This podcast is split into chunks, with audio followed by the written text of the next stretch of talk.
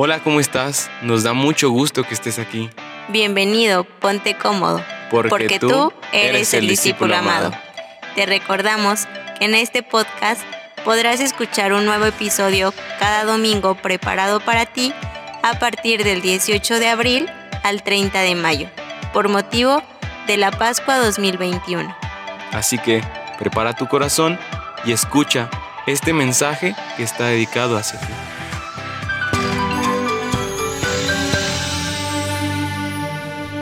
¿Qué tal muchachos? Muy buen día, buenas tardes, buenas noches, dependiendo de la hora que estén escuchando este nuevo episodio del podcast chido, El discípulo amado. Tengo el gusto y el honor de presentarles hoy a dos de mis compañeros que nos acompañan para este episodio. Ellos son Jocelyn Salazar. Hola, ¿qué tal muchachos? Yo soy Jocelyn y soy una discípula amada. Y yo soy Orlando Llamas y también soy un discípulo amado. Mi nombre es Ramón Reina y yo también soy un discípulo amado.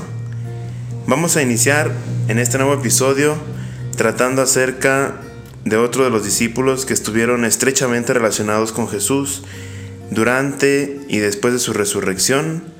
Uno de los discípulos, el incrédulo, el gemelo, el tan famosísimo Tomás. Vamos a compartir un poquito acerca de su vida, de su testimonio, de su relación con, con el Señor. Y aquí nos van a compartir también un poquito acerca de pues todos los acontecimientos de su vida, de todos los sucesos que llevó a cabo durante su relación con el Salvador. Bueno, pues primeramente como lo menciona Ramón, pues sabemos que Tomás es el discípulo de incredulidad, porque él dudó al momento de que le contaron de que ya habían visto a Jesús, que ya había resucitado. Recordemos aquel instante en el que él dice que pues, si no mete su mano en el costado, que es el costado de Cristo, y pues atraviesa su dedo en las llagas de, de sus brazos, pues no iba a creer. Y en ese momento es cuando Jesús se le presenta y pues le dice, hazlo. Tomás pues cae, cae de arrodillado y lo que le dice es, Señor mío y Dios mío. Fíjate que es interesante porque estas son algunas de las palabras que el sacerdote utiliza recurrentemente en algunos momentos de la celebración eucarística. Señor mío y Dios mío. Son las palabras que mencionó Tomás al caer desvanecido después de que Jesús se presentara ante él y le dijera, aquí está mi costado, aquí están las heridas de mis manos y mis pies, tócalas, mete tu mano en ellas y cree. Bueno, adentrándonos un poco más a lo que es la vida de Tomás, realmente no sabemos mucho acerca de su vida. Eh, uno de los que habla precisamente de él es Juan en sus evangelios. Lo poco que sabemos de él es que era pues pescador y que después de este se fue a evangelizar a la India y ahí fue martirizado. De hecho, en la India se encuentra el templo de Santo Tomás, pero realmente datos históricos acerca de Tomás, pues no tenemos muchos relevantes más que los evangelios que nos muestra Juan. Las raíces del nombre de Tomás tienen su origen en el hebreo Teom, que significa gemelo o mellizo. Es por esto que era asimismo llamado entre los discípulos. También, bueno, sabemos que en el Evangelio de San Juan varias veces se lo llama con un apodo. Este apodo es Dídimo y que en griego quiere decir precisamente lo mismo, gemelo. Bueno, yo leyendo un poquito acerca de por qué le dicen Dídimo o gemelo, este, un autor decía que le decían Dídimo porque es gemelo y se identificaba mucho con nosotros ante su incredulidad, ante su duda y nosotros pues de cierto momento también hemos dudado, hemos tenido cierta parte de Tomás, esa incredulidad. Entonces por eso decían que era gemelo, porque era gemelo también de nosotros mismos. Recordemos también el episodio donde Jesús es llamado por Marta y por María, sus amigas de Betania, las hermanas de Lázaro, que se apresure para ir a Betania porque su hermano estaba enfermo y su primera reacción, donde surge el primer episodio, y lo que sucede es cuando Jesús se dirige por última vez a Jerusalén, donde según lo anunciado lo matarán. No va para sanarlo, sino para mostrarle el último signo del Evangelio de Juan, que es resucitarlo. En este momento los discípulos sienten un impresionante temor acerca de los graves sucesos que pueden suceder y le dicen a Jesús, los judíos quieren matarte y vas para allá. Es entonces cuando interviene Tomás. No podemos olvidar que Tomás fue el que respondió a favor de Jesús, dispuesto a ir a Jerusalén a pesar de saber que los fariseos planeaban matarlo. Tomás dijo, vamos también nosotros para morir con él. Pablo menciona, no soy yo el que viene en mí, sino es Cristo quien vive en mí. Al decir eso es ir con el Señor sin medir consecuencias, sino que pretende seguirlo sin medida y sin importar lo que pudiera ocurrir. Él deseaba seguirlo y vivir en él, así como nosotros también deberíamos de seguirlo sin ninguna restricción y aprender a vivir en él.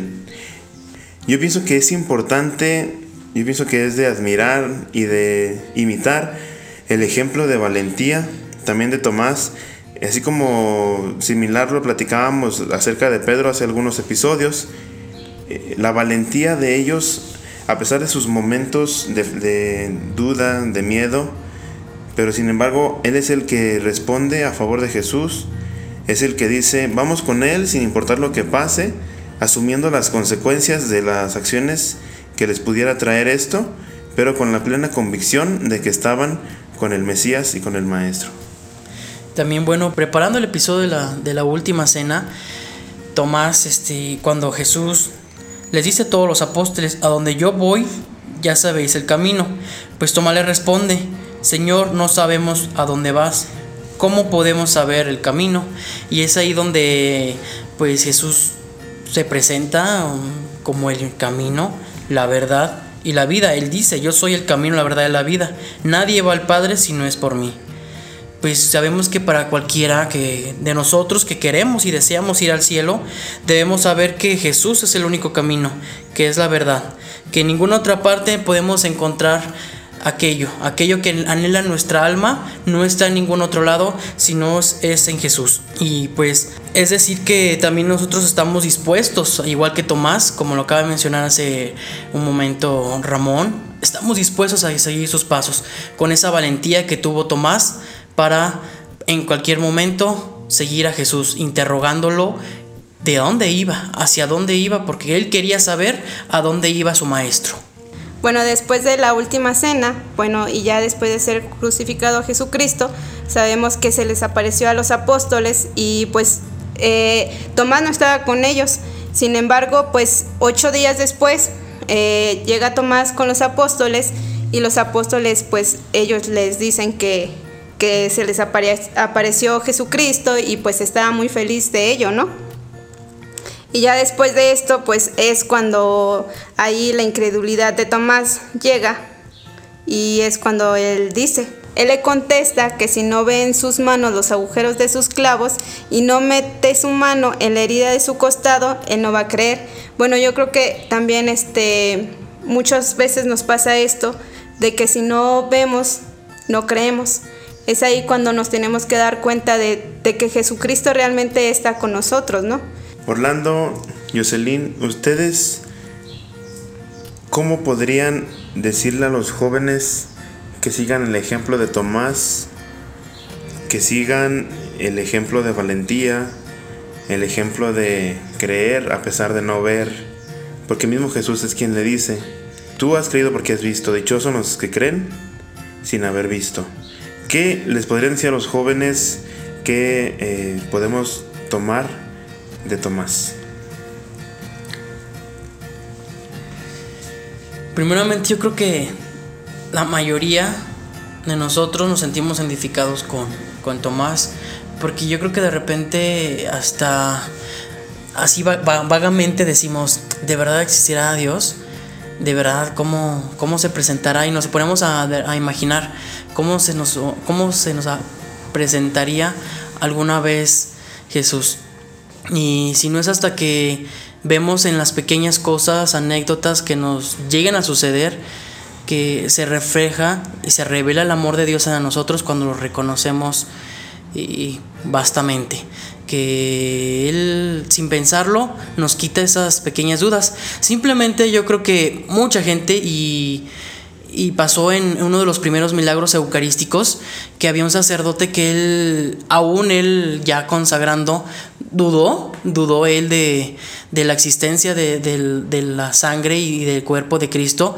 ¿Y qué fue lo que pasó? Pues que se le, la hostia se convirtió en un tejido y estudiado fue un tejido del corazón y que el vino pues se hizo coágulos de sangre esos coágulos de sangre que pertenecen también al, tipo de, sangre de Jesucristo. Lo reveló la ciencia misma.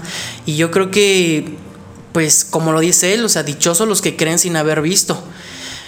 Jesús no tiene por qué revelarse entre nosotros, no tiene por qué hacer esa revelación en la Eucaristía, el, que se convierta verdaderamente en ese tejido del corazón y en los coágulos de sangre, más sin embargo lo hace para que creamos, porque Él sabe que habemos muchos Tomás aún en el mundo y pues simplemente lo hace por amor, por amor de que creamos en Él, que lo sigamos y que veamos que solamente en Él está la vida. Bueno, yo creo que pues muchas veces este, nos cegamos a ese Cristo nos negamos a verlo cuando Él se nos presenta en muchas ocasiones. Por ejemplo, lo podemos ver, no sé, en tu hermano, en tu mamá, en esa persona, en tu compañero de trabajo. En, esas cosas es cuando encontramos a Cristo, solamente de que no, nos negamos a verlo, así como Tomás se negaba a aceptar que Él se les había parecido a los apóstoles, hasta que Él no viera algo que le hiciera capaz de reconocer que Él era. Yo creo que aparte de esto, este, él le decía a los apóstoles que quería ver las llagas de Cristo. Yo creo que lejos de eso, pues él realmente nunca pidió, no sé, ver su rostro o verlo a él precisamente, sino ver como esa muestra de amor que él tuvo al ser crucificado por nosotros y por los pecados. Entonces él nada más siento yo que quería ver este esas muestras de amor hacia los apóstoles, hacia nosotros mismos. Y sí, efectivamente las vio y es cuando él pues se desvanece, ¿no? Ante ante Jesucristo y es cuando pues conocemos esa frase célebre que, que usamos todos los domingos en la Eucaristía, que es Señor mío y Dios mío. Bueno, por último, pues queremos saber qué pasó con Tomás después del Pentecostés, ¿verdad? ¿Dónde fueron los lugares que evangelizó y qué fue lo que hizo que, que llegó hasta su martirio? Pues sabemos que predicó en Persia, en Etiopía y en India. En India se extendió más. Hay una comunidad que se llama Malabar y aún a, nuestros tiempos es, ellos reconocen que la comunidad comenzó a través de las enseñanzas de este gran apóstol. Eh, bueno, él es honrado y su festividad el 3 de julio. Por su martirio ese día falleció en el año 72 después de Cristo y sabemos que es patrón de los arquitectos, constructores, jueces, teólogos de, aquellas ciudades en Italia. Y pues por último, eh, pues ese también es, ese podcast es también con el objetivo de que reconozcamos, que imitemos la mejor valentía de Tomás para permanecer siempre en el Señor, a pesar de los peligros que nos pueden llegar a surgir, así como vencer todas nuestras dudas del corazón. Y bueno, en este sexto domingo de Pascua, donde hemos hablado acerca del amor, acerca de las grandes muestras que Jesús día con día nos da, este, estamos en el domingo donde el Evangelio y las lecturas nos hablan acerca del mandamiento del amor. Con esto concluimos nuestro episodio del día de hoy. Esperamos muchachos que sigan sintonizando semana con semana cada episodio de su podcast El discípulo amado. Estamos muy cerca ya de la gran fiesta del Pentecostés.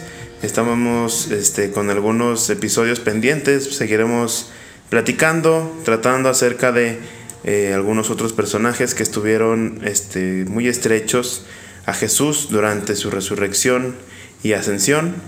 Y pues nos despedimos, les agradecemos mucho su compañía, Orlando y Jocelyn, y nos vemos la próxima semana en un nuevo episodio de su podcast chido, El, discípulo amado.